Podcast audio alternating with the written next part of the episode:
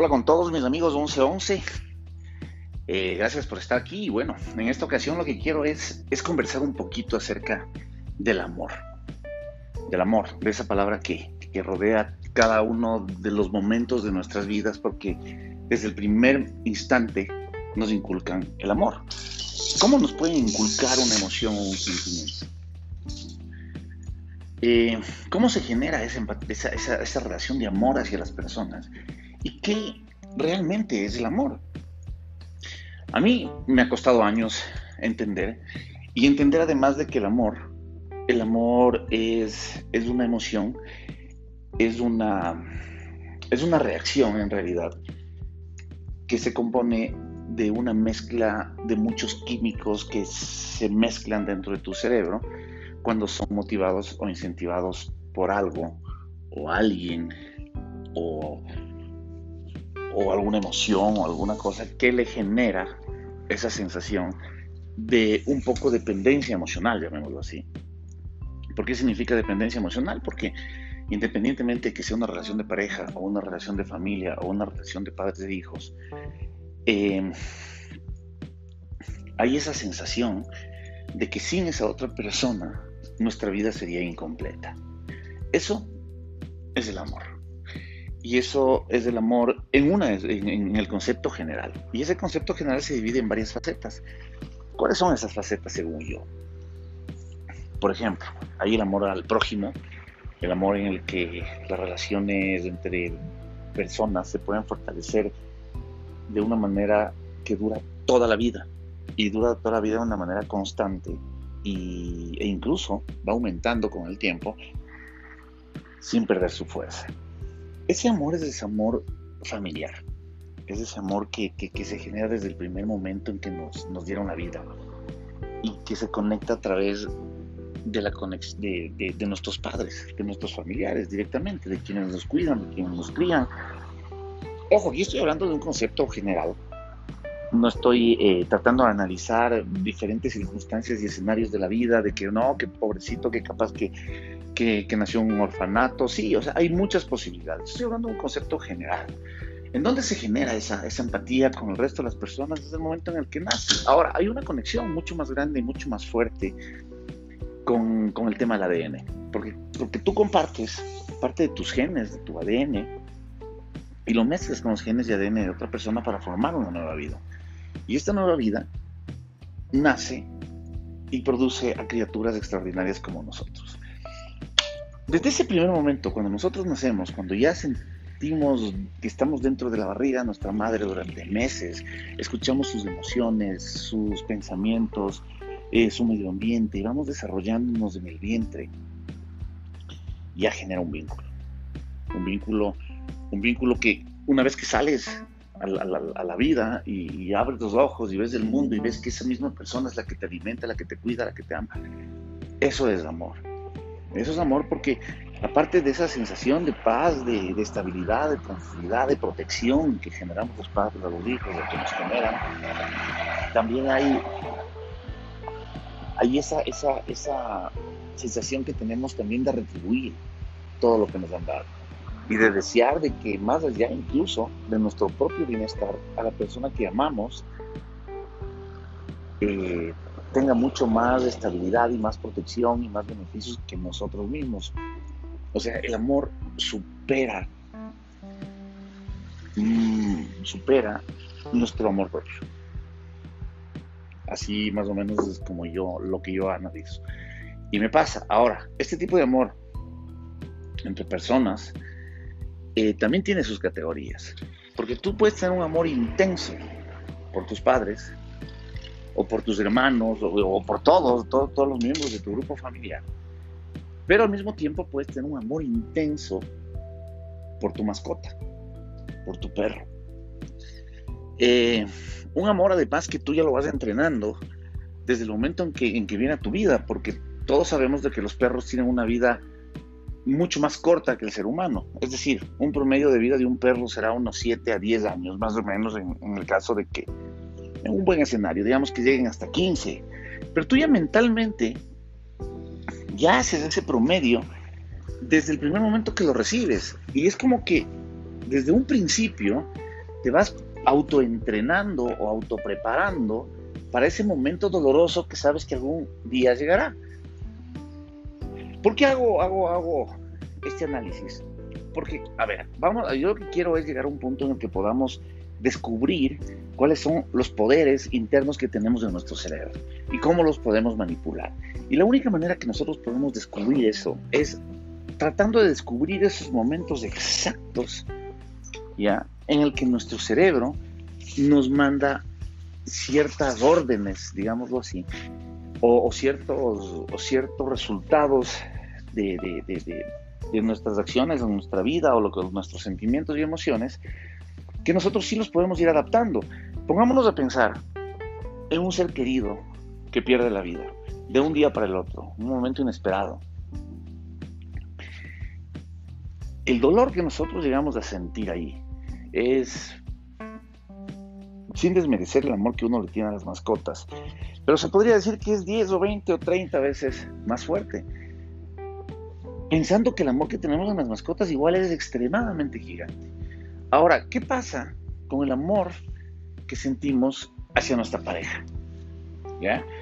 Nuestra pareja, o sea, la persona que nos llame la atención y que nos conectemos emocionalmente y que, y que sea esa alma gemela que complementa tu vida y que te ayuda a ser feliz. A tal punto que estás dispuesto a compartir tu vida con esa persona y, y a tener hijos y a compartir tus genes, a compartir tu ADN. Eso es amor. Eso es un amor verdadero, es un amor que con programación. ¿Por qué? Porque, a ver, no es que esto sale de la nada, ¿no? O sea, ya no estamos en la época de antes en que ya metimos la pata y ya nos casamos y todo. Yo creo que que ahora la gente ya se lo piensa, se lo piensa un poquito más. Y al menos yo, ya después de mis experiencias, he decidido pensar un poquito más en cómo yo debería definir mi perfil de amor ideal en mi vida. Pensando en esto, tenemos un amor que es potencialmente inquebrantable, que es el amor hacia nuestros padres, tenemos un amor que es potencialmente inquebrantable, que es el amor hacia nuestras mascotas. Ojo, estoy analizando simplemente ejemplos.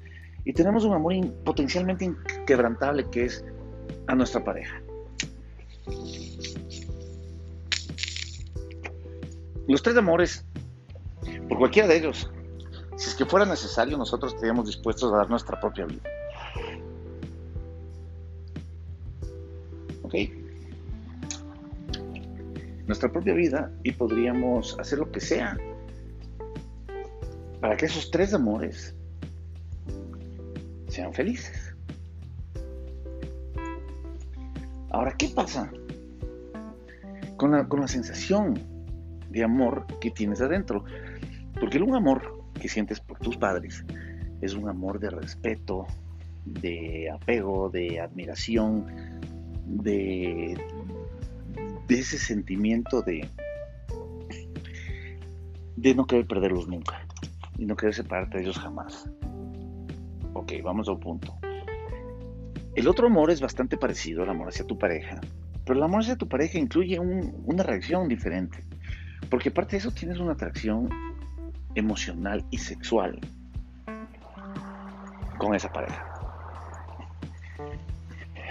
Y con tu perro ni lo uno ni lo otro. A tu perro simplemente lo amas por su por ser así, por ser un ángel sin alas en este planeta.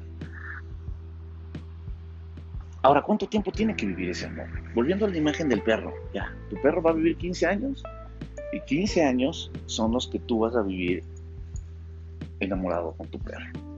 Y después de 15 años ya medio estás preprogramado, el perro se muere.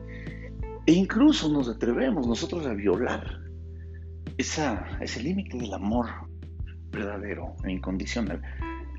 Y conseguimos otra mascota. Otra mascota en la que ya nos predestinamos una vez más a que vamos a tener un amor brutal por un periodo de unos 10 a 15 años. ¿Qué pasaría si nosotros aplicamos el mismo ejercicio al revés? Y decimos, ok, yo me voy a enamorar. Ya, yo creo que quiero enamorarme por un promedio de 10 a 15 años. Ya, entonces voy a conseguirme un perfil así, asado y cocinado, de esta raza, de este tipo, como hacemos con las mascotas. y te enamoras. Y te enamoras y pones un límite de tiempo y dices yo quiero estar enamorado por tanto tiempo. No sé, no sé qué carajo estoy hablando ahorita, la verdad, porque mientras hablo estoy tratando de encontrar un pantalón que no lo encuentro, pero que en algún lado estar. En todo caso, te enamoras. Te enamoras como loco, pierdes los estribos. Em, pero ese amor se acaba. Entonces, emocionalmente tú te autoprogramas en tu cabeza ya de que estás enamorado y de que esa persona tiene que estar contigo el resto de tu vida. ¿Qué pasa si en el camino esa persona te traiciona? ¿Qué pasa si en el camino esa persona se muere? ¿Qué va a pasar con tu cerebro y tus emociones? Obviamente te vas a entristecer, te vas a penar, vas a llorar, vas a sentir luto. Pero muy probablemente, a menos que tomes una decisión radical en tu vida, en algún tiempo después te vuelvas a enamorar de otra persona. Y que pasa igual con nuestros seres queridos. Los queremos amar para toda la vida. ¿Y cuánto es toda la vida? ¿Cuándo vamos a empezar a amar a nuestros, a, nuestros padres? ¿Cuándo? ¿Cuándo vamos a empezar a amar a nuestros hermanos? ¿Cuándo vamos a empezar a amar a nuestros sobrinos, a nuestros hijos, a nuestros nietos, a nuestros vecinos, a nuestros jefes? ¿Cuándo vamos a empezar a amar nuestra vida? Punto. Ahora, aquí es donde marca la diferencia. El amor, para mí, no es tan complejo como todo lo que acabamos de decir, que por eso me quedo pensando, analizando, trato de compartir con ustedes ideas al mismo tiempo que pienso, pero la verdad me resulta imposible, porque el amor es un tema indescifrable. Lo que sí sé es que para mí el amor es vida porque tienes que aprender a amar todo lo que te pasa en la vida y todas las personas que te rodean. Son frases trilladas, yo sé. Pero finalmente es la verdad. O sea, no, no les puedo discutir. O sea, esto es un tema de, de resultados de vida, de experiencia. Pero todas las personas que yo he amado en mi vida, gracias a Dios han sido maravillosas ¿Por qué? Porque he decidido amarles.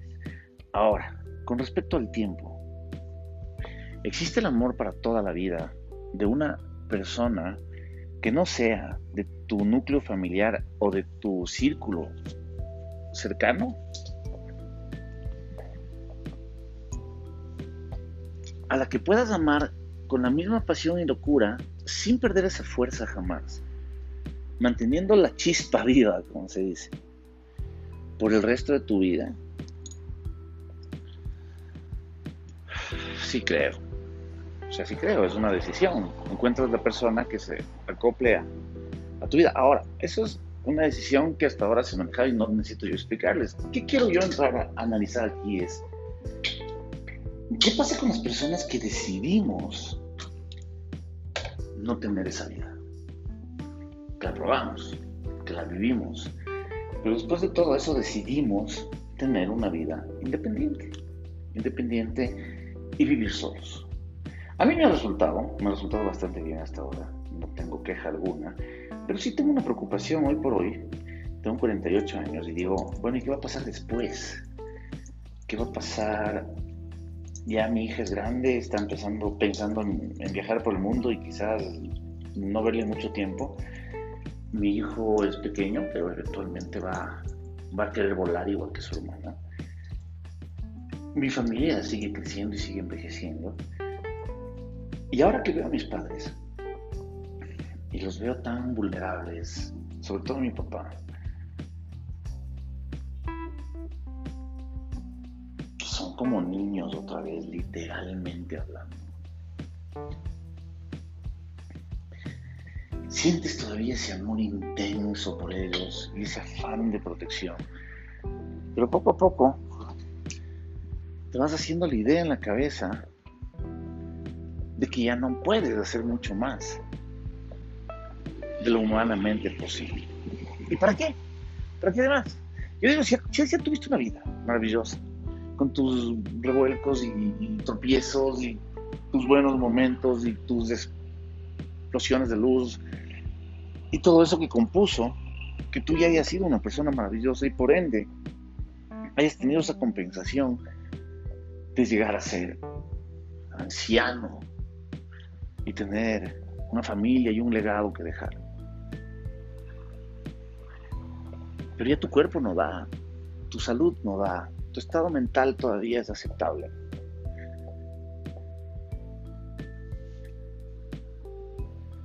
Todavía. Yo creo que la naturaleza y el don, y el, don divino y Dios son extremadamente sabios.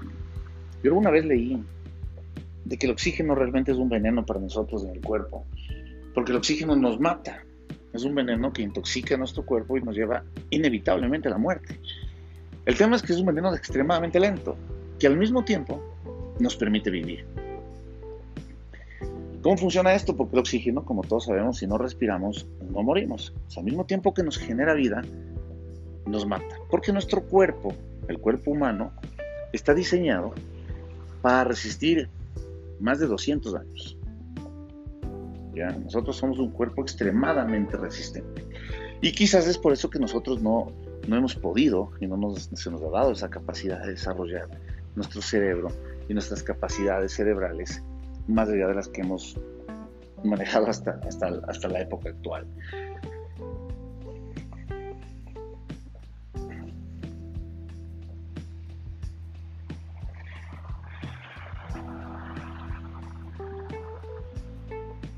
El amor es igual como una plastilina. Yo creo que el amor, el amor son, son, tiene diferentes categorías. El un amor que es el amor ese de ADN y de conexión eterna. Y ese amor puede ser como un virus contagioso porque tú además puedes abrir un espacio adicional de amor y de extensión de tu ADN, que es a través del matrimonio, la procreación de hijos, ni siquiera de matrimonio, de unirte con una pareja y la procreación de hijos. Ese amor es un amor que va a perdurar en el tiempo todo el tiempo, toda tu vida. Esa es la herencia realmente que vas a dejar a toda tu familia. Ese es tu legado. Y si es que haces las cosas bien y enseñas bien las cosas a, tu a tus hijos, a tu familia, y das un buen ejemplo y tratas de tener la mejor versión de ti en esta vida, ese legado, ese legado va a ser mágico y jamás se va a desvanecer. Ahora, el amor sentimental Aquí es la parte donde yo me doy contra las paredes. Y la verdad es porque a mí me encanta conocer gente, soy una persona que, que me muevo, que me muevo constantemente, no soy de círculo de amigos permanentes, por eso tengo muchísimos amigos, grupos que los veo de vez en cuando y, creo que los disfruto mucho más. Quizás es porque no me guste exponerme tampoco a todo el mundo. Creo que todos debemos aprender a tener nuestro círculo nuestro círculo de confianza y de amor, que es una energía en realidad para mí. El amor es una energía, es una energía especial, es como, es como el prana que dicen que hay en el aire en los, en hindús, que es como un aire especial. El amor es una energía especial, una energía que está al lado nuestro todo el tiempo y es especial. Podemos tener amor incluso a objetos, podemos tener amor a nuestro auto, podemos tener amor a nuestro trabajo. El amor es una energía. Y esa energía realmente lo que produce es que tu cuerpo funcione bien, tu mente funcione bien y te sientas motivado y te sientas alegre y te sientas contento. Hay otras formas de explotar el amor y son a través de, químicos. Entonces utilizas pastillas, utilizas antidepresivos, utilizas drogas, utilizas metanfetaminas, éxtasis, MDMA, ácidos, hongos, lo que te la gana. ¿Ya? Y también generas esa sensación de amor, les digo por experiencia propia. O sea, es una cosa increíble. Es más, eh, creo que aprendes a definir un poco más lo que es el amor porque prácticamente llegas a palparlo con las manos. Pero es una experiencia, es hasta ahí, no puedes volverte dependiente de una experiencia y de un recuerdo, porque además los recuerdos cuando estás consciente y cuando sientes este amor, esta energía, consciente es magia, o sea, ilumina tu vida, ilumina tu alma. Tienes que estar enamorado para toda la vida, si es que en verdad no estás considerando hacer una familia y tener hijos? Yo creo que no. O sea, yo creo que no es justo ni para ti ni para la otra persona. Porque creo que si es que la otra persona sí tiene aspiraciones de hacer una familia y tener hijos, creo que está en su libre derecho de salir y buscarlo. Pero sí como hay, hay personas que sueñan con tener hijos, hay otras personas que no. Y con esas personas son las que tú sí puedes conectarte y tener relaciones espectacularmente lindas, pero de corta duración. Yo en lo personal he tenido relaciones donde he tocado el cielo con las manos y ha durado una noche, porque procuro que esa noche sea especial. Y he tenido relaciones de dos semanas, de tres semanas, de años, ¿ya? y las más largas en realidad han sido las más tormentosas, pero las más cortas han sido las más maravillosas. ¿Hasta qué punto nosotros estamos conscientes de nuestras decisiones con respecto al amor? Ya separemos un poco el tema de la relación de amor eterno y ta ta ta ta ta, ta con la familia, porque eso ya es insuperable. O sea, eso ya es una conexión que no puedes hacer nada. Incluso a veces hasta pues, si te trata mal algún familiar, igual quieres. Eh, con las mascotas es algo igual, algo igual pero, pero ahí tienes un, poder que, que, te das cuenta que tu cerebro lo puede manejar y tus emociones, que es el sufrir en un tiempo determinado. Porque tú ya sabes desde el primer día que vas a sufrir por 10, que en 10 años vas a sufrir por ese animal cuando se muera. Pero tampoco te va a matar. No te va a matar esa emoción. Porque nadie se muere de amor. Y la tercera parte, que es la más complicada, es la parte sentimental. ¿Por qué? Porque todavía vivimos con esos paradigmas en la cabeza de pensar que el amor es juntarse con alguien y estar con esa persona para toda la vida. ¡Qué pereza! O sea, qué pereza por el amor de Dios. O sea, científicamente está comprobado que para una persona que genera una química con otra persona para que puedan procrear y tener un hijo, hay que cumplir algunos, algunos filtros de autoconocimiento para poder detectar cuál es esa persona correcta en nuestras vidas.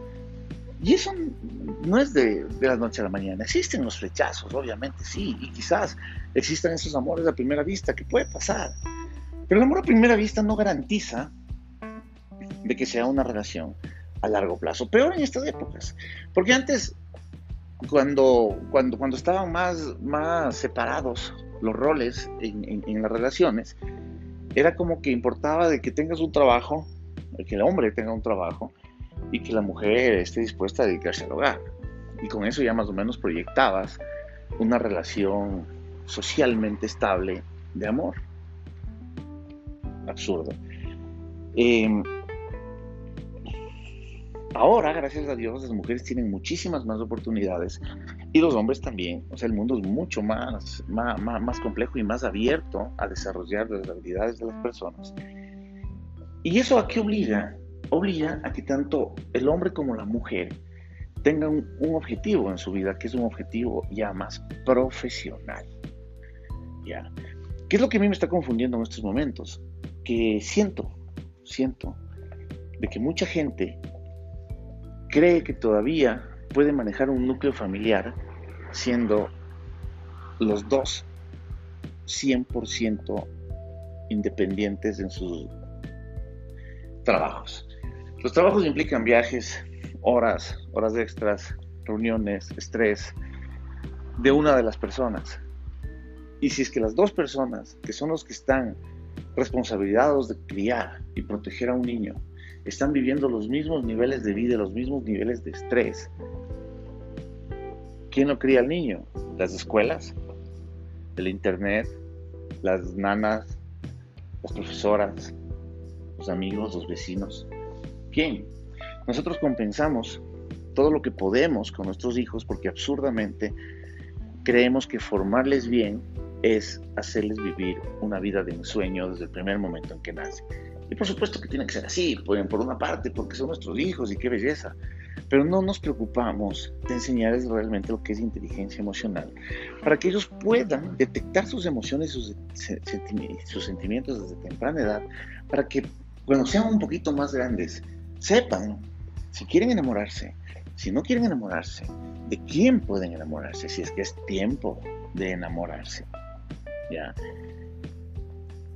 y qué quieren ser en la vida. Y eso, eso creo que realmente es amor.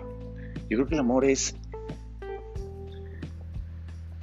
es compartir con esa persona especial lo mejor que tú puedas darle. Sin generar un compromiso, ojo. Pero si esa magia y esa llama están predestinadas a estar juntas y se enciende como tiene que encenderse, esa es tu mujer, o ese es tu hombre, o esa es tu pareja. Y ahí nace el amor. ¿Cuánto vaya a durar? Esa, esa relación durará por siempre, porque estás generando una nueva esperanza de luz mágica que es amor. Es otra conexión y esa conexión siempre es positiva. Eso creo que es el amor. En resumen, aplicando todas estas palafraseadas que me acabo de mandar, el amor es el sentimiento más hermoso que la naturaleza humana nos da para estar conscientes de lo que sentimos, por eso digo naturaleza humana. Porque los animales igual sienten amor, pero no lo pueden expresar, al menos no les entendemos. Estas conexiones estarán ligadas a nuestro ADN, a nuestra familia, por generaciones y generaciones. Por nuestros seres queridos, incluso por objetos. Y por esas personas especiales que están predestinadas, ni siquiera predestinadas, que nacieron con la vibración exacta para que ustedes dos se puedan conectar y puedan buscar un camino de la procreación, de la felicidad o simplemente de la vida en conjunto como compañía eterna hasta que la muerte los separe. Eso es una clase de amor. Y el amor que más tienes que disfrutar es el amor que está en la matriz, que está dentro de todas las cosas que te pasan en la vida. El amor al, aire, el amor a la luz, el amor a tu cama, el amor a tus pies, el amor a tu auto, el amor a tu trabajo. Todas esas energías mágicas y especiales que te hacen tener una vida mucho mejor. Anótalas, escríbelas y haz una colección. Haz una colección para que generes tu propio modelo de amor. Y no te estreses por la persona ideal. Si ya llegó, si no llegó, disfruta, vive el momento, desecha lo que no sirve. No desperdicies tu energía con cualquier energía que se cruce por la calle. Eso es importantísimo en la vida. Porque sí, hay que dar chispazos, hay que dar muchos chispazos. Pero hay muchas veces en que nosotros inconscientemente nos conectamos con una energía que es tóxica y negativa y nos confundimos pretendiendo de que eso es amor. Y nos quedamos ligados en eso en muchas ocasiones para siempre. Así es que desconéctate, así de simple. Olvídate de paradigmas. Aquí no existen reglas. Solamente ama. Ámense. Ámense al uno con el otro. Hombres, mujeres, hombres, hombres, mujeres mujeres. Lo que les dé la gana pero simplemente ámense. Amen a su prójimo, amen a su vecino, amen a su familia, amen a su trabajo y amen su vida. Eso es parte de nuestro despertar. Tenemos que despertar emocionalmente y pensar que debemos ir un poco más allá de cuatro paredes. Esto no se trata de enseñar a la gente cómo ser feliz. Esto solamente se trata de, de abrir un poco más las expectativas de nuestras emociones, de nuestro cerebro y nuestras capacidades, de lo por qué carajos estamos en este planeta Tierra. Conectándonos en una sola vibración. Y en este caso, la vibración es del amor. Y eso es magia. 11-11 para todos. Un fuerte abrazo.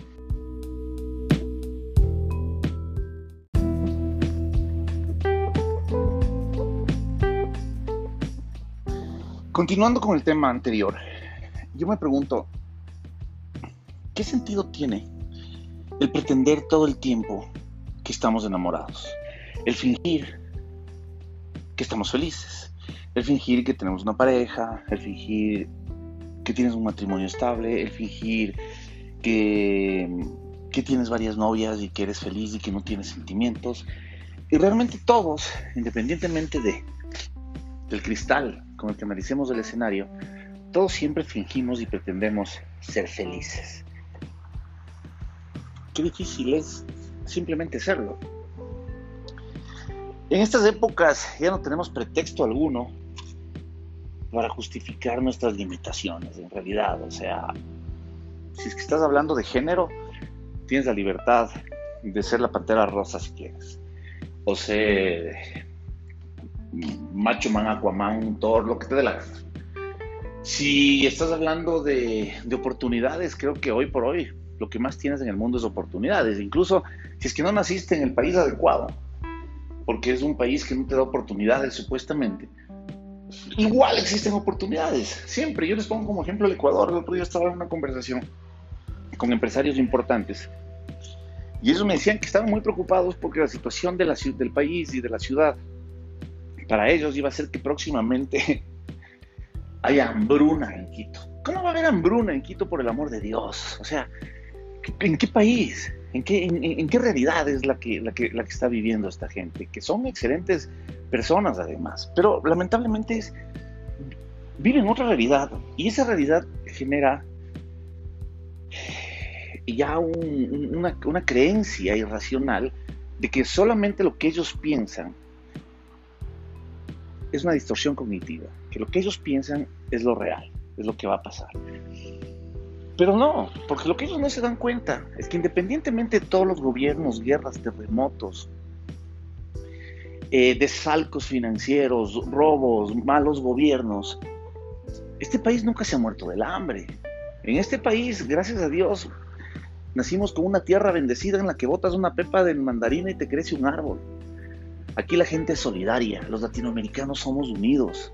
Eso es algo súper raro porque los americanos sentimos un amor de, tierra, por la tierra que nacimos, por la raza que nos une, por la cultura que nos identifica, por nuestro, idioma, con sus diferentes eh, modismos en cada país, sus diferentes costumbres, pero que finalmente terminamos siendo una sola conexión, una sola conexión.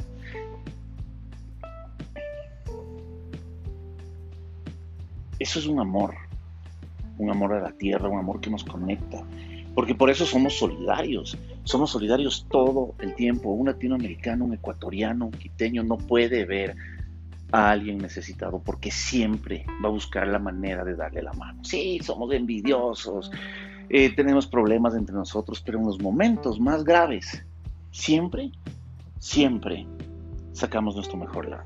Pero ese amor lamentablemente no lo compartimos en el día a día, porque en la calle somos indiferentes, en nuestro trabajo somos indiferentes, y siempre como que esperamos ese momento extremo para poder meter la mano a nuestro corazón y decir, hey, necesitas mi ayuda, ven, yo te apoyo.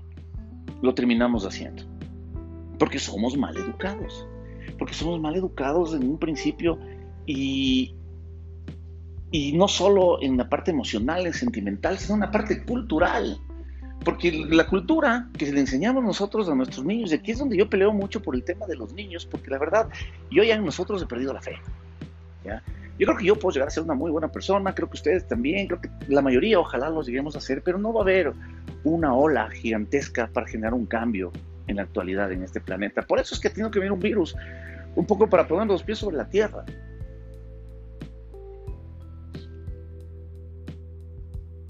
Y aquí estamos sometidos, metidos en las casas, todavía con miedo, y ya, liberados de a poco, porque somos de naturaleza rebelde. El ser humano no soporta estar encerrado, no soporta que le pongan reglas.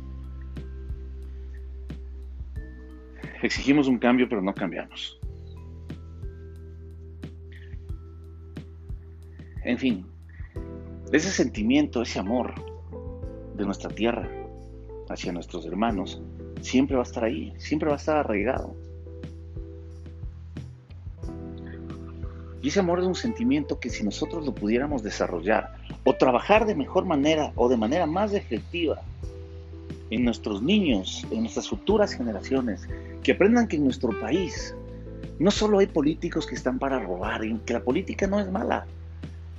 que aprendan que en nuestro país hay miles de oportunidades, que aprendan que en nuestro país no se tienen que ir para buscar una mejor vida.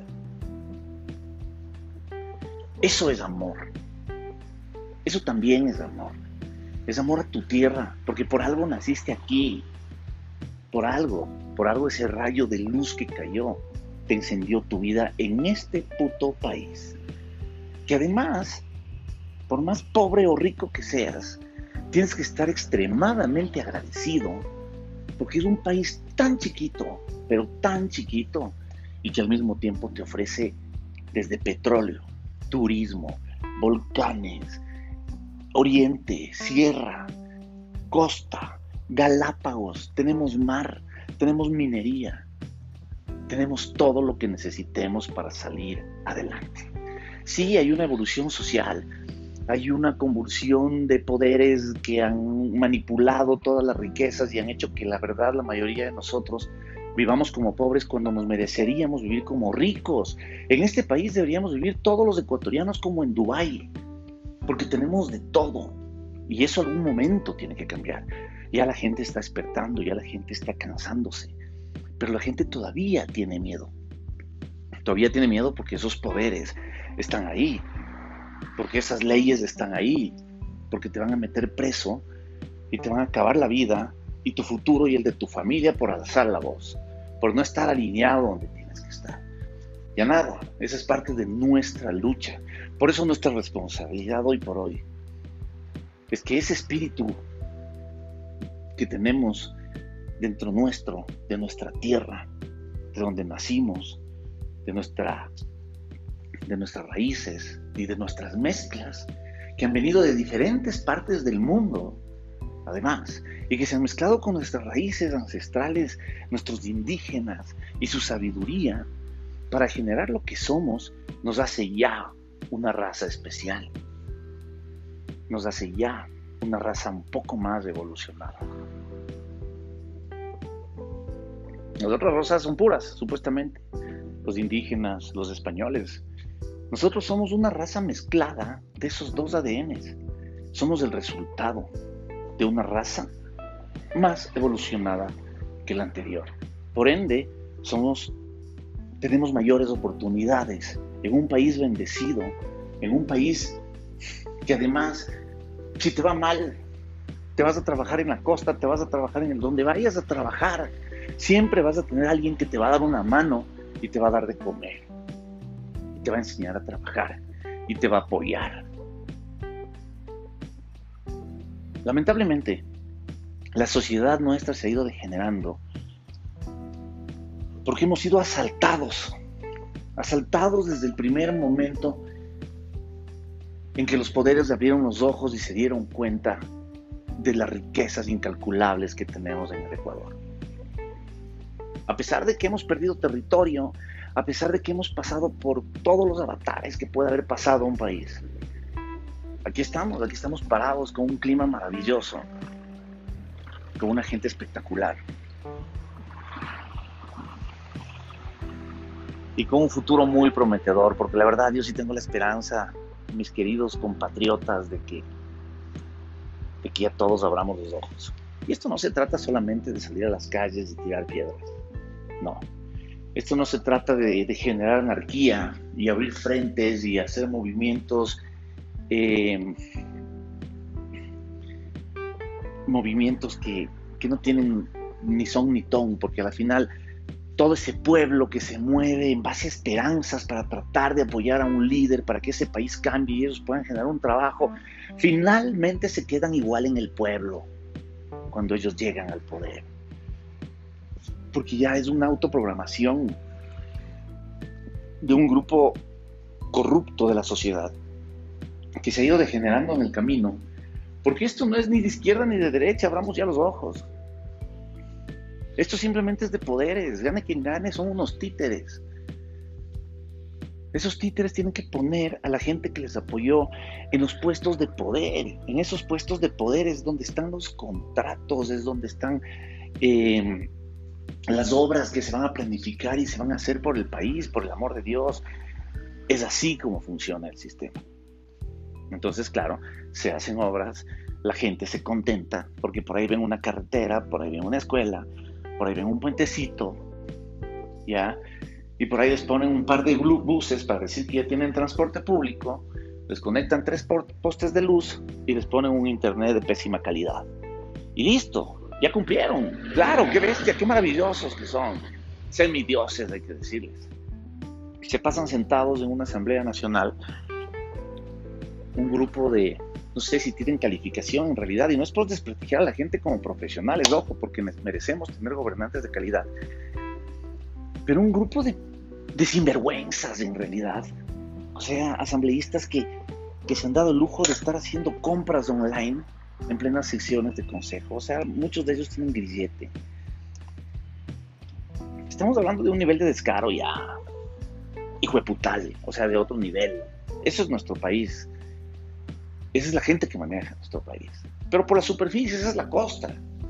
Y mientras ellos se siguen haciendo millonarios, el gran problema que siguen teniendo es que este país nos sigue dando de comer. Y no solo nos sigue dando de comer a nosotros, porque es un país tan generoso además, que cuando nuestros hermanos venezolanos han necesitado ayuda, les hemos abierto las puertas a las buenas, a las malas, eh, con todo lo que ha pasado. Pero aquí están, y aquí están sobreviviendo, y aquí están generando una familia, y aquí están generando un futuro y aquí están trabajando y aquí nos estamos apoyando, porque somos lo mismo, somos la misma, la misma raza, carajo.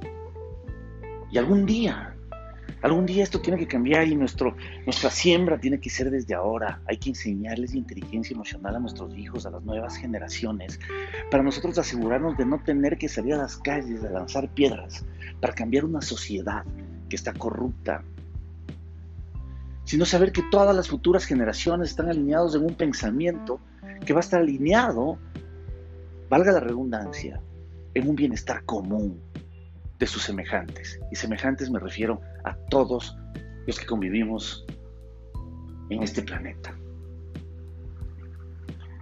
Nuestro trabajo empieza ahora. La inteligencia emocional es gratis. Yo esta página las comparto con ustedes no me dedico al coaching, no me dedico a dar terapias, no me dedico a dar charlas emocionales, no me dedico a hablar nada de esto. Yo lo único que quiero es compartir con ustedes mis experiencias y mis conocimientos y mis conclusiones personales de las experiencias que he tenido en estos casi cinco siglos. Casi digo porque todavía me faltan algunos años para llegar al quinto piso, pero que me han generado algo de experiencia. Algo de experiencia, algo de conclusiones hablando de amor, uno de los amores más grandes que existen, más inexplicables, es el amor a nuestra tierra. Aquí nacimos. Aquí llegó el tiro que disparó Dios. No en Suiza, no en Europa, no en Estados Unidos. Aquí. Puedes viajar por el mundo, sí, pero aquí, en este país maravilloso, tienes todas las maravillas que necesitas. Ponle fe, ponle el hombro, Trabaja en tus niños, trabaja en tu futuro, trabaja en ti, trabaja en tu inteligencia emocional, en tu núcleo familiar y genera futuras generaciones de éxito. Es lo único que les invito. Un abrazo muy, muy fuerte a todos. Y no se olviden que estamos aquí para algo más, para algo más que pasar un mes y pagar las cuentas. 11-11 con todos. Un abrazo.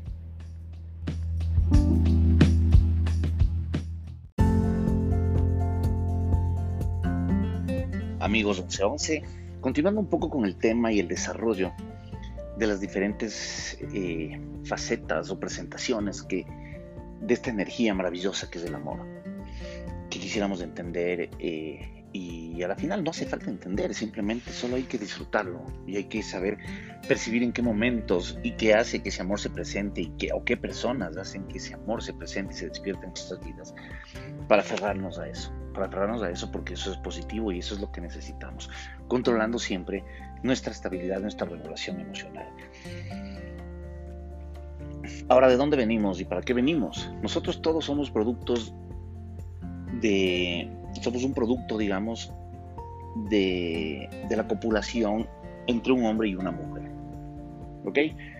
De ahí nacimos, hubo una selección natural entre millones de espermatozoides.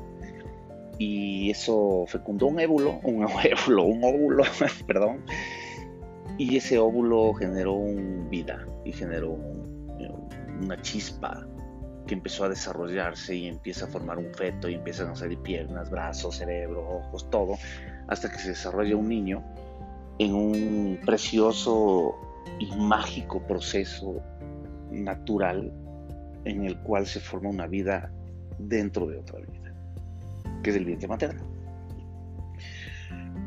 Todo lindo y espectacular hasta ahí. Pero ¿para qué nace un niño? Un niño nace y viene al mundo para, como dice la, la base general, para nacer, crecer, reproducirse y morir. Si no, si no estoy equivocado, si es que me falta algo, mm, sabrán disculpar, pero en todo caso es por ahí el tema. ¿Cuál es nuestra responsabilidad entonces como padres? Ok, yo hablo como un padre responsable, ya, porque la inteligencia emocional, valga, valga la oportunidad y hacer la aclaración, no significa que yo sea una excelente persona, ni tampoco significa que mi vida sea una vida perfecta ni tampoco significa de que yo no cometa errores. De hecho, los cometo muy frecuentemente, de los cuales igual me arrepiento, de los cuales igual me deprimo, de los cuales igual me causan problemas. Igual a veces se nos puede ir la mano en cualquier circunstancia porque somos seres humanos. Bajo esas circunstancias, en un momento dado en mi vida, cuando yo concebía a mis hijos, la verdad, quizás no estaba preparado para asumir esa enorme responsabilidad, más con mi primera hija que con mi segundo hijo. Con mi segundo hijo aprendí un poco más la lección. Y, y con mi primera hija sí me costó, me costó mucho porque además fue una relación sentimental que no prosperó con la madre. Y, tuvimos una separación después de una convivencia de, de algunos años, de una conexión padre-hija brutal que se vio cortada y limitada de un día para el otro. En fin, esto ha traído consecuencias, no muy graves, pero sí ha traído consecuencias en el sentido de que ha habido cosas que yo me he perdido del crecimiento de mi hija, eh, poca comunicación en algunos temas. Eh, con los años, a pesar de que yo pensaba que iba a ser diferente, quizás no hay ese nivel de confianza que yo esperaría tener con mi hija, aunque tenemos una relación extraordinaria. Con mi hijo trato de trabajar un poco más, sin embargo, a pesar de que tengo la oportunidad de verlo más tiempo y todo, sí hay ese limitante de no poder estar en la convivencia en el día a día. Sobre todo cuando tú eres una persona que estás enfocado en, su inteligencia emocional y de, haber aprendido de ciertos errores, que gracias a Dios mi hija también se supo acoplar y tuvo una mamá de primer nivel, con una inteligencia emocional muy evolucionada, en la que mi hija supo, supo adaptarse y llevar bien, bien este proceso hasta el día de hoy y le falta todavía por vivir. Me imagino que, todavía le, tocará darse unos suelazos en la vida. Pero aquí viene lo interesante de, de generar futuras generaciones con inteligencia emocional desarrollada. ¿Qué pasa si es que nosotros nos enfocamos en, explicarles a nuestros niños cómo funciona el desarrollo y el crecimiento del ser humano? en sus diferentes etapas y cómo aprender a conocer desde el principio sus emociones. No solo que su regulación emocional va a ser mucho más efectiva, que van a tener una edad del burro mucho más manejable, que quizás van a tener una vida profesional con una visión mucho más efectiva de la carrera que elijan, quizás van a, tener una, selección de género más acorde con, con la felicidad que ellos buscan en la vida, quizás van a generar relaciones de pareja mucho más estables, ¿no es cierto? Y también lo van a pensar mucho más detenidamente en la responsabilidad gigante que es el papá. Ahora, yo creo que esto que nosotros hemos vivido tiene sus ventajas y sus desventajas. Primero porque yo, yo creo que me permito ahorita hablar de ciertos temas y desarrollar ciertos puntos porque no solo que he estudiado, sino que he vivido. Ya tengo experiencia vivencial de una vida intensa en la que he cometido los errores, me he dado contra el piso, he tratado de salir adelante, lo he logrado en la, en, gran, mayoría de ocasiones y he aprendido la lección. Entonces, con el tiempo creo que lo que vas entendiendo, y creo que a mi hija quizás le está pasando, es que lo que ella va entendiendo es que la vida no era ese, ese castillito que, que le hicimos la mamá y, yo, cada uno por su lado, para intentar ser excelentes padres mientras no teníamos una muy buena relación entre los dos de comunicación. Pero tuvo la oportunidad quizás de tener momentos de calidad, de mayor conexión con cada uno de nosotros de manera independiente. Quizás ella no, no lo sabe aprovechar todavía, no, pero no es aprovechar la palabra, no lo sabe digerir todavía hasta ahora, pero en un futuro muy cercano puede ser una experiencia muy valiosa que le genere sabiduría a temprana edad. A la fuerza, Ahora, si nos hubiéramos enfocado de una manera más positiva y más objetiva desde niña en hacerle entender que este cambio iba a generar un proceso de cambio emocional en su vida y que tenía que aprender a manejarlo, eh, quizás hubiéramos tenido una mejor comunicación, pero yo tampoco lo sabía. Estaba en proceso de aprendizaje y por eso mi hija es mi luz. Es parte de, mi enseñanza, es una maestra para mí. Es una maestra para mí, a pesar de ser mi hija, yo de ella, de ella aprendo. Aprendo cada instante, cada segundo que pienso en ella me cargo, me cargo de energía. Em, el amor y la familia. Ok, digamos que tú ya eres una persona emocionalmente estable, entre comillas, según tú, y decides pedir un matrimonio a tu pareja, que es una persona que cumple con toda tu expectativa de amor, de belleza, de principios, de, de nivel socioeconómico, de todo. Deciden casarse, deciden proyectar una vida juntos y deciden tener hijos. ¿Ok?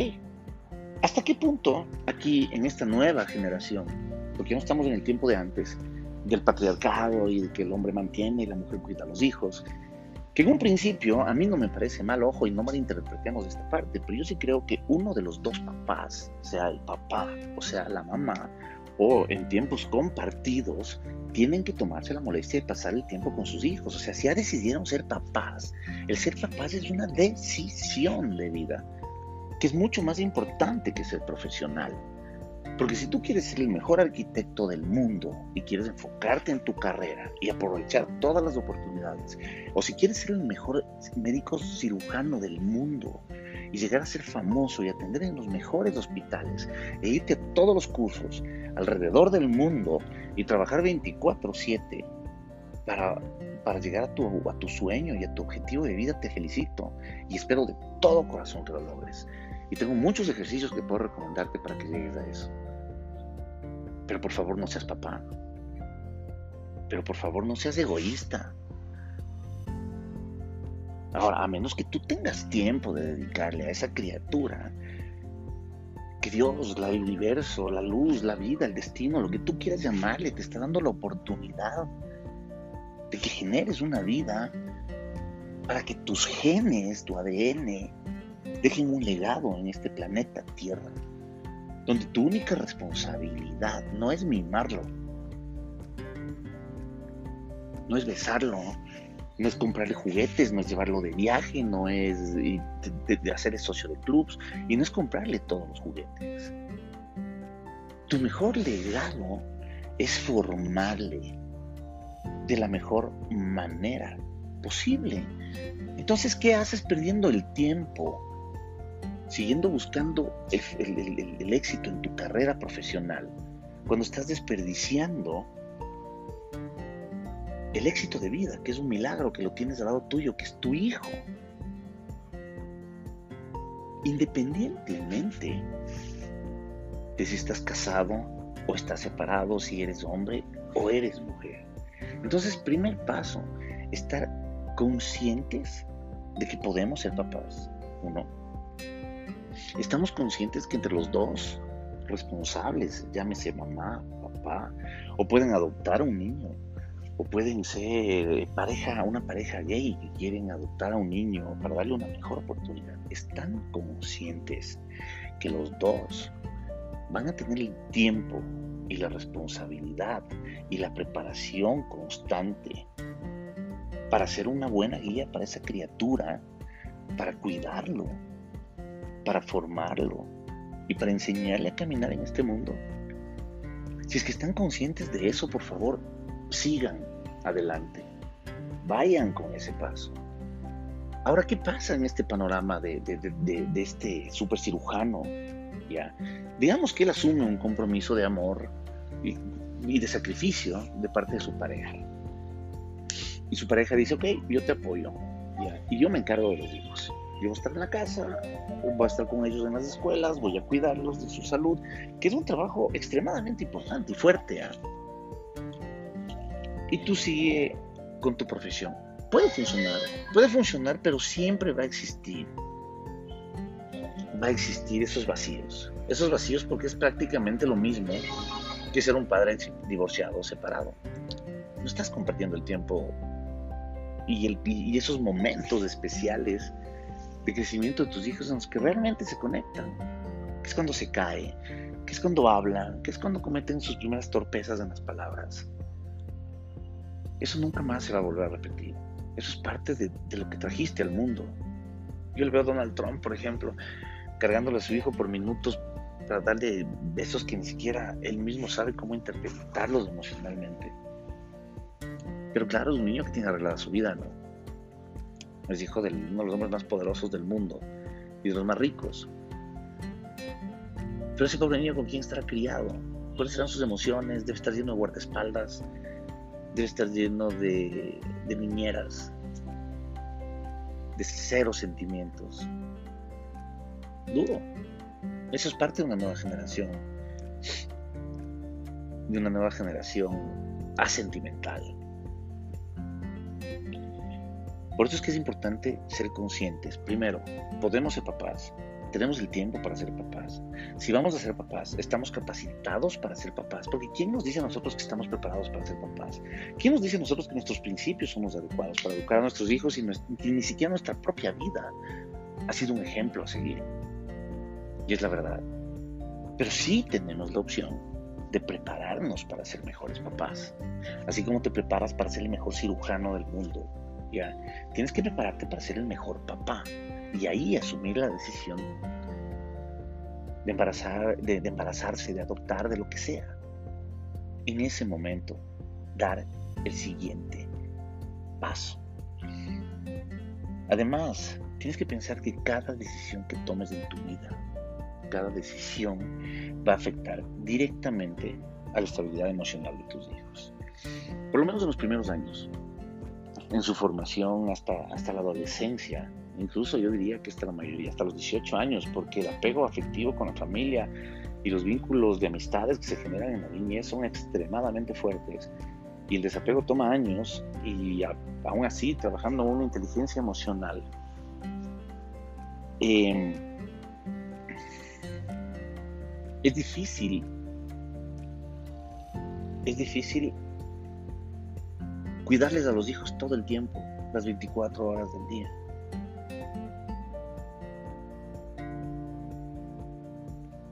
Nosotros lo único que podemos hacer es elegir qué estilo de vida vamos a tener. Si ese estilo de vida es tener hijos, nosotros no podemos ser egoístas pensando en que nosotros vamos a ser los cirujanos eh, plásticos famosos.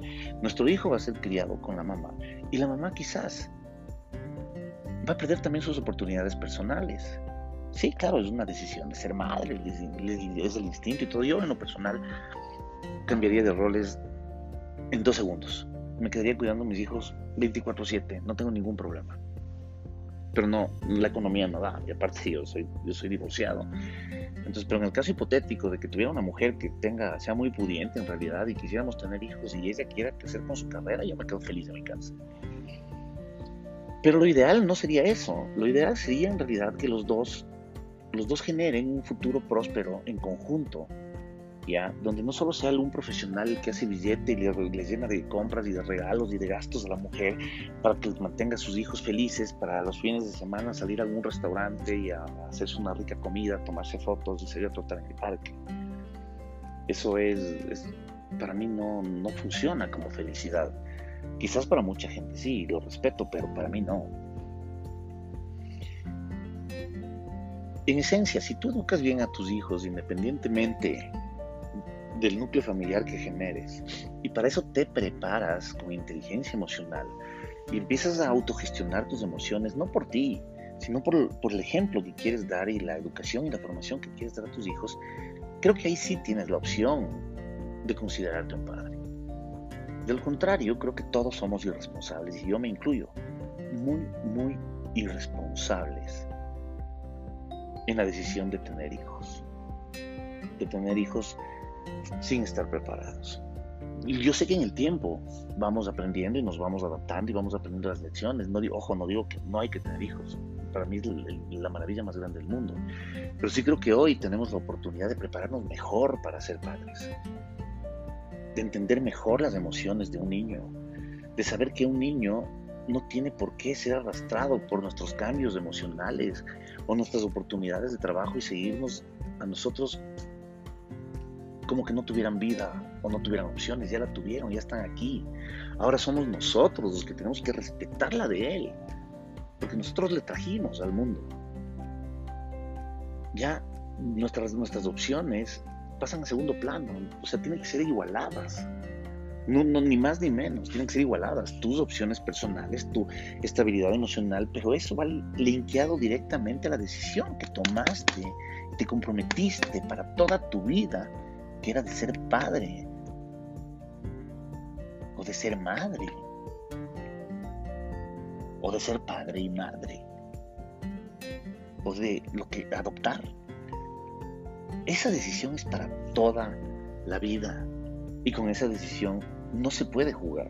Si tú educas a tus hijos en inteligencia emocional, van a tener unas altas expectativas de que las decisiones de tener hijos van a ser mucho más pensadas y mucho más tomadas en cuenta esas vidas con su propia esencia. Si decides ser padre, en el momento que decides ser padre, automáticamente decides educar. Te decides educar para siempre, hacer un ejemplo, hacer una guía. Y tú no estás preparado para eso, ni yo estuve preparado, ni estoy preparado todavía. Y por eso estar en constante aprendizaje y evolución. Y por eso, por eso les invito a compartir estas experiencias de, de inteligencia emocional y, estas conclusiones que he llegado a tener en mi vida y que son las que me han llevado a estudiar un poco más allá. No soy, no tengo una vida perfecta, tengo una vida muy, muy imperfecta y cometo muchísimos errores, trabajo en ellos todos los días. De hecho, la semana pasada tuve un pésimo momento, pero así somos, somos seres humanos. No somos una monedita de oro para caerle bien a todo el mundo. Pero sí podemos evolucionar y sí podemos mejorar y salvar este planeta. No ahora, no mañana, no en esta semana, no en este mes. Pero sí podemos sembrar en nuestros hijos un nuevo futuro con una nueva visión más responsable para un planeta mucho más sostenible para todos nosotros. Eso es lo que yo creo que se debe considerar como primer punto antes de generar una familia. 11-11 para todos y seguimos filosofando una próxima. Un abrazo.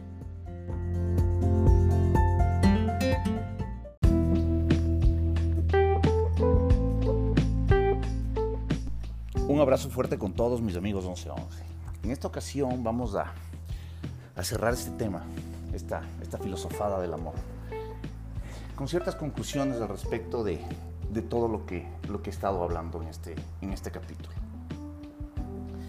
Primero, en resumen, el amor es una decisión, el amor es una decisión que te permite vibrar dentro de una energía, una energía mágica que rodea todo, todo en nuestras vidas.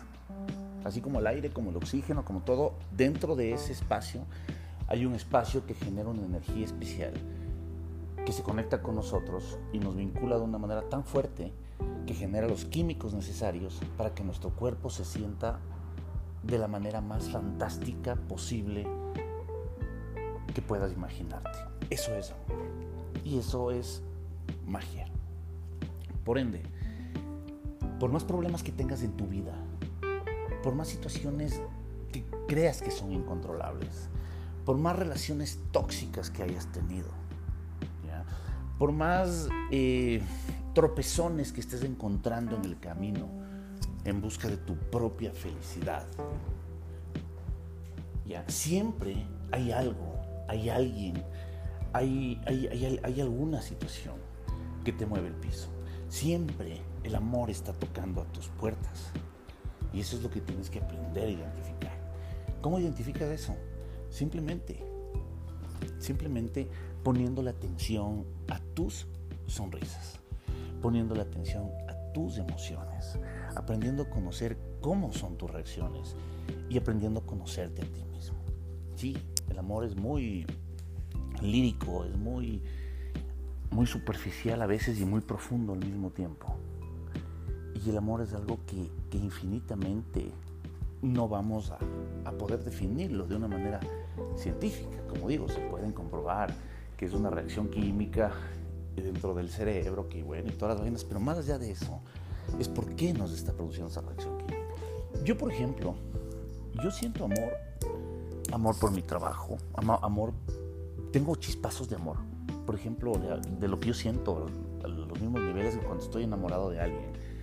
Que es, por ejemplo, cuando yo cierro un negocio importante, que me ha costado años y me he conectado con mis clientes emocionalmente y hemos llegado a tener una empatía tan buena, no solo con, con las dos partes además, que en ese momento, cuando se cierra el negocio, cuando se firma el contrato, yo siento amor puro. Amor puro. Amor en todo su esplendor. Porque todo el mundo que esté ahí presente en ese momento, para mí me genera una energía 100% positiva.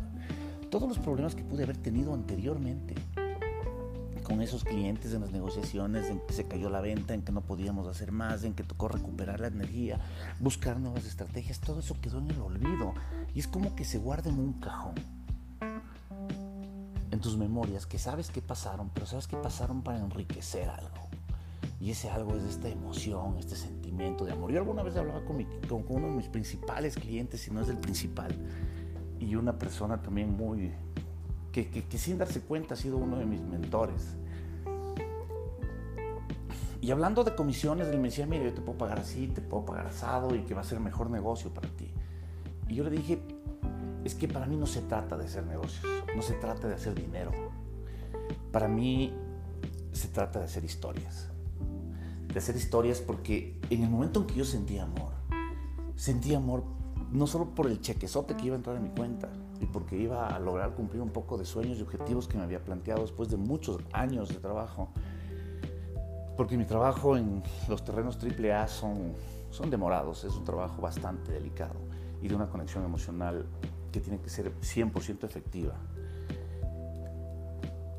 Son esas historias, esas historias de saber de que mis clientes que confiaron en mí, que dudaron de la competencia, de que apostaron más en mi oferta, de que creyeron más en, mis intenciones en realidad. Porque lo que yo busco en mis clientes no es, no es darles una mejor oferta, no es darles un cheque más gordo. De hecho, en este, en este último negocio, que es el que estoy recordando en este momento, eh, la competencia le, le hicieron una propuesta incluso creo que hasta del doble de mi oferta. Y ahí me di cuenta de la importancia de la conexión de la inteligencia emocional con la gente, de saber ser empático con sus emociones, de vivir sus experiencias como que fueran propias. Eso es lo que me gusta, eso es lo que me genera amor, porque yo sé que toda esa gestión no solo causa un beneficio económico, no solo causa una comisión y un beneficio para mí, eso despierta y enciende una luz que ayuda a superar muchos problemas que no solo fueron míos en esos meses de trabajo, sino que quizás esas personas han venido acarreando por años, de años, de años. Y se solucionaron. Y no es el dinero el que lo soluciona. Por eso es que yo nunca me enfoco en decir que la felicidad va de la mano con el dinero. Para nada. La felicidad y el amor son magia. Eso es lo que yo siento. Pero al mismo tiempo aprecio todo lo que hay a mi alrededor. No solo un momento que cierro que cierre un negocio.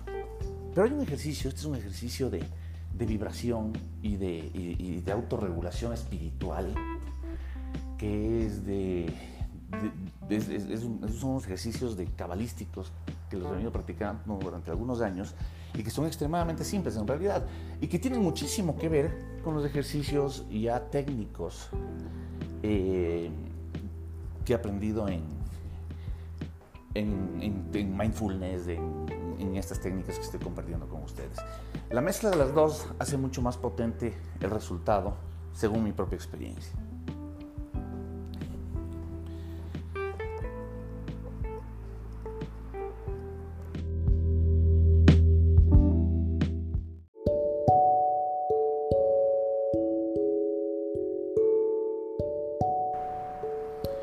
Hablando ya un poco de la parte espiritual, tú entiendes el amor como una esencia, como, como, esa, como esa magia que les explicaba anteriormente, que está, está en nosotros, está en nosotros en todas las partes, todo el tiempo.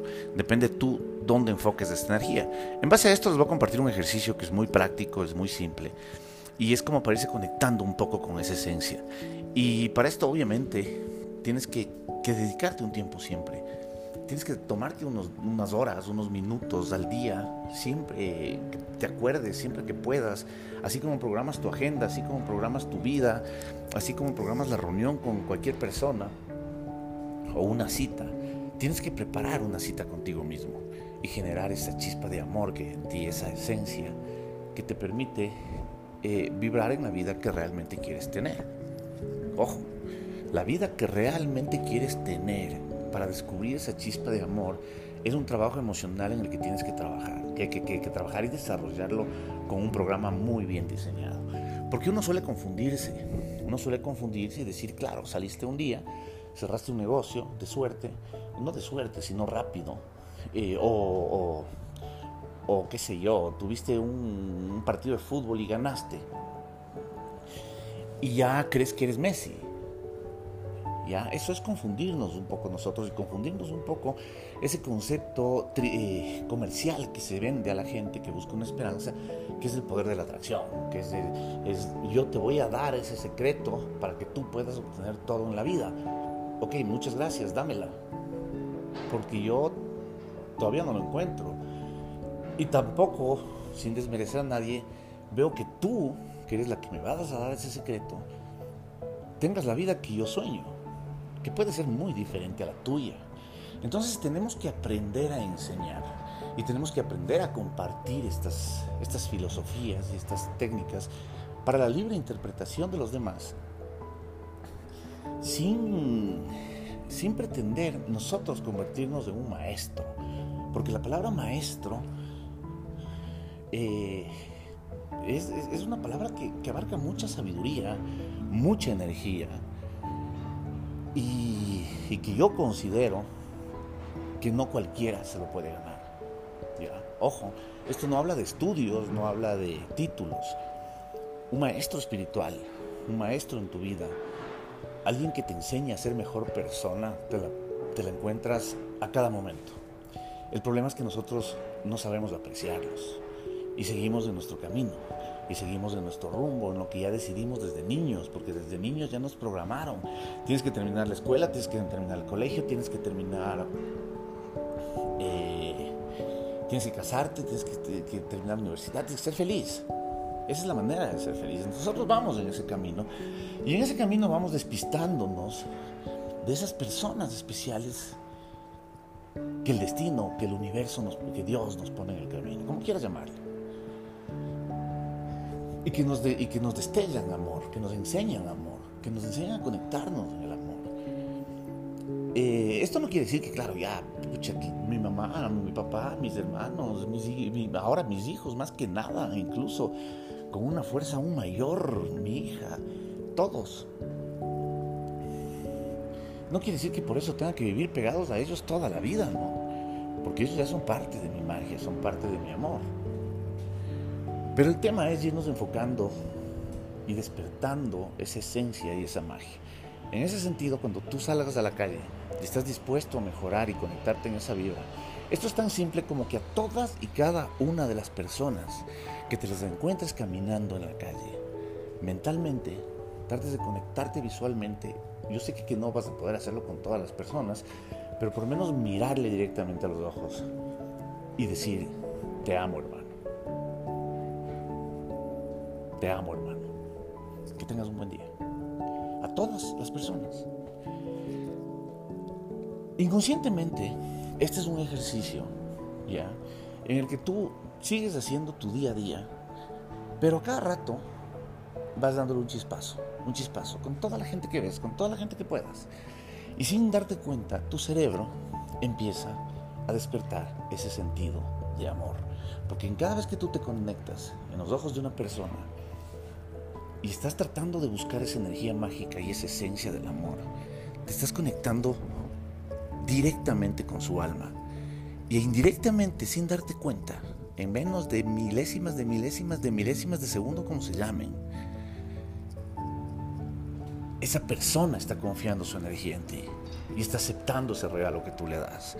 Y te estás conectando con esa magia, con esa magia que funciona como un, como un mecanismo perfecto para que nosotros podamos tener una vida más plena. Entonces lo único que tienes que hacer es salir, conectarte con tus, tu gente y mentalmente decirles, te amo hermano, que tengas un gran día. Muchos de ellos van a sentir esa conexión, vas a recibir sonrisas. Otros capaz que te quedan viendo medio raro, tampoco es que tienes que sentarte ahí a mirarles a los ojos 10 minutos sentado fumando un tabaco como un enfermo. No, lo que tienes que hacer es segundos. Mientras vas caminando, en vez de ver al piso, mira a los ojos de la gente. Trata de mantener, además, este es otro ejercicio de, de reprogramación mental trata de, mantener una pequeña sonrisa en la boca. ¿Por qué? Porque vas, tu memoria, tu cerebro está adecuado a los recuerdos que le generan esa conexión con el amor. Y esos recuerdos también generan ciertos efectos y reacciones físicas en ti, como la sonrisa, como la forma de mirar, como la forma de respirar. Y por eso es importante que tú vayas descubriendo y conectándote con tus emociones para que conectes con tu cuerpo y puedas conectarte de una manera más eficaz con las motivaciones que necesitas para tener una vida plena.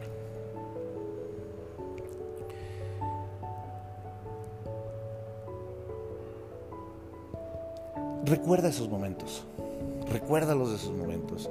Recuerda esos momentos de felicidad y empieza a anotarlos en un papel. Es importante esto de la anotada en un papel o en una página de Excel o en Word, donde tú quieras. Es importante. Es importante porque estás teniendo una conexión, además, eh, motriz con tu cuerpo, con tus huesos, con tus venas, con la sangre que estás enviando, y la circulación de la sangre para que tus músculos se puedan mover y activar ese movimiento de tomar un esfero y mientras piensas al mismo tiempo escribir lo que estás sintiendo. Eso hace mucho, mucho más fuerte el resultado. Y además vas a generar un pequeño libro en el que vas a ir eh, pudiendo evaluar tus procesos de evolución y saber en dónde te puedes quedar estancado. Por eso te digo que aquí la única persona que puede curarte o arreglar tu vida eres tú mismo.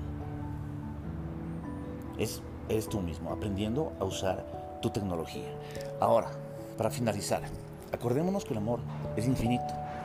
Porque el amor no solo es el amor familiar, el amor ancestral, el amor a la tierra, el amor a, las mascotas, el amor a los hijos, el amor al trabajo. el amor es todo.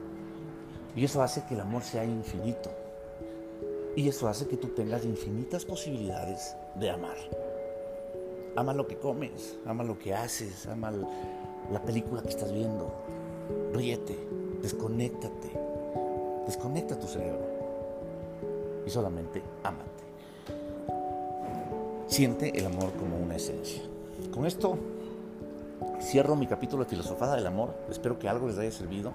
Espero que estos ejercicios finales eh, los puedan aplicar los puedan compartir. Como les digo, esto es, esto es, esto es, esto es tecnología. Parece magia, parece, pero es tecnología. Es la tecnología del cerebro y la tecnología de nuestro planeta.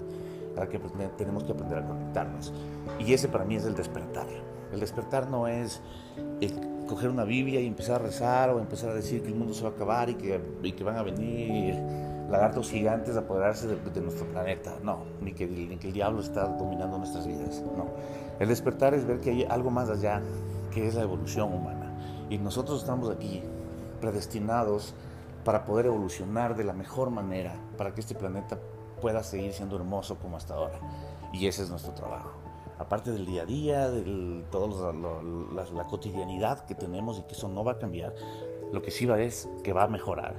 Sí, pero nuestra obligación es enfocarnos y trabajar en nuestros niños, en nuestros jóvenes, en nuestras futuras generaciones, en nosotros mismos, en nuestros ancianos y en todo el mundo. Así que dejémonos de pensar tanto qué es el amor, por qué es el amor, y simplemente amemos, no tratemos y busquemos de, de encontrar el amor en otra persona, en otra persona, si es que nosotros no aprendemos a amarnos a nosotros mismos y a lo que nos rodea.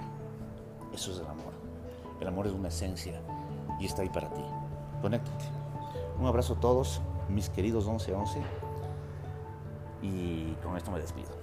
Adiós. Un besito.